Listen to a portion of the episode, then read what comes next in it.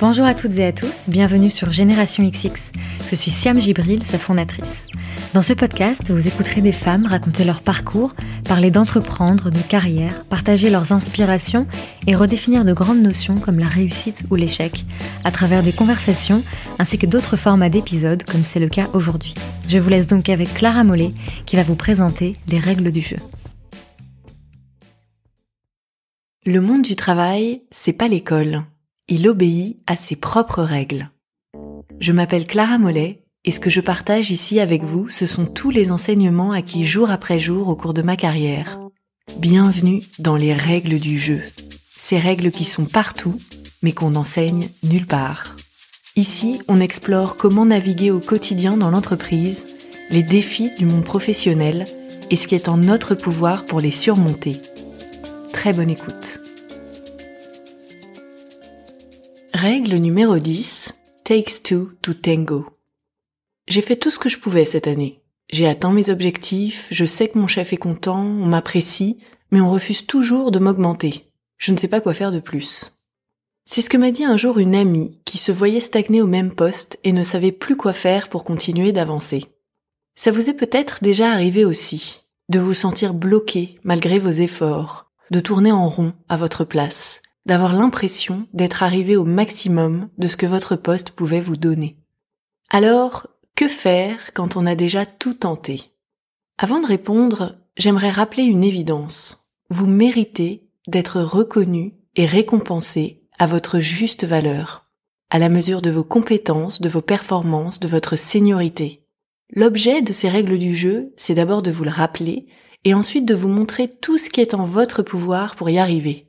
Et la bonne nouvelle, c'est qu'il y a beaucoup de choses en votre pouvoir, beaucoup de choses qui dépendent de vous, que de vous, et qui peuvent faire une grande différence dans votre quotidien et votre carrière.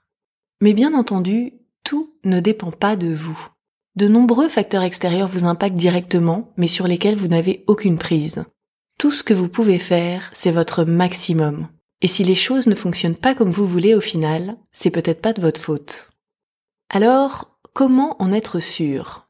Comment savoir qu'on a réellement épuisé toutes les possibilités de notre poste et que c'est lui qui ne nous convient plus? Il existe, à mon avis, quatre critères pour le déterminer. Le premier, c'est les perspectives. Votre poste doit vous mener quelque part. Personne n'intègre une entreprise avec l'intention de rester à la même place pendant dix ans. Tout le monde souhaite avancer, progresser, apprendre et, in fine, s'épanouir.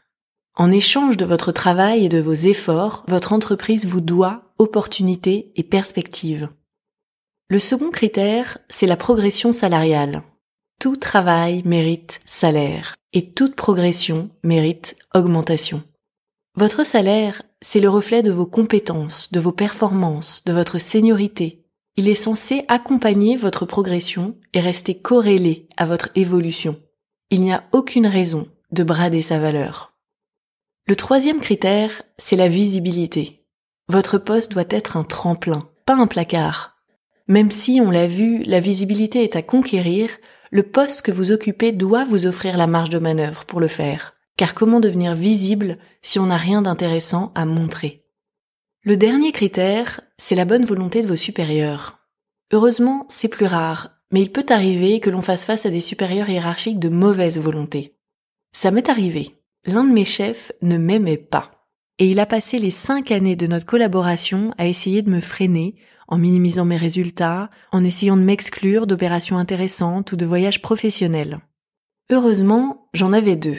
Mais s'il n'y avait eu que lui, je n'aurais pas eu d'autre choix pour continuer d'avancer que de quitter mon poste. Alors maintenant, prenez deux minutes pour réfléchir au poste que vous occupez aujourd'hui et demandez-vous. Me donne-t-il accès à des évolutions intéressantes, des postes qui me font envie dans l'entreprise? Mon évolution salariale reflète-t-elle ma progression ces dernières années? Suis-je en phase avec mon niveau de responsabilité et le marché du travail? Sinon, existe-t-il des ouvertures pour renégocier mon salaire régulièrement? Ai-je accès à des projets suffisamment stratégiques pour pouvoir être exposé si je le souhaite? Ai-je accès aux personnes qui décident? Faites-vous confiance. Si vous vous sentez bloqué, que vous avez l'impression de ne plus avancer, c'est que vous méritez mieux. Et heureusement, le monde du travail est vaste. Takes two to tango. C'est la règle du jeu. Alors à vous de jouer. Nous sommes à la fin de cette série sur les règles du jeu. J'espère qu'elle vous a été utile et continuera de vous accompagner dans votre quotidien au travail. Je suis convaincue que c'est un jour, une réunion, une conversation après l'autre que l'on bâtit la suite. Et qu'en inversant les perspectives au travail, en étant actrice, en prenant la main, on a tout le pouvoir de faire bouger les lignes. Merci beaucoup pour votre écoute.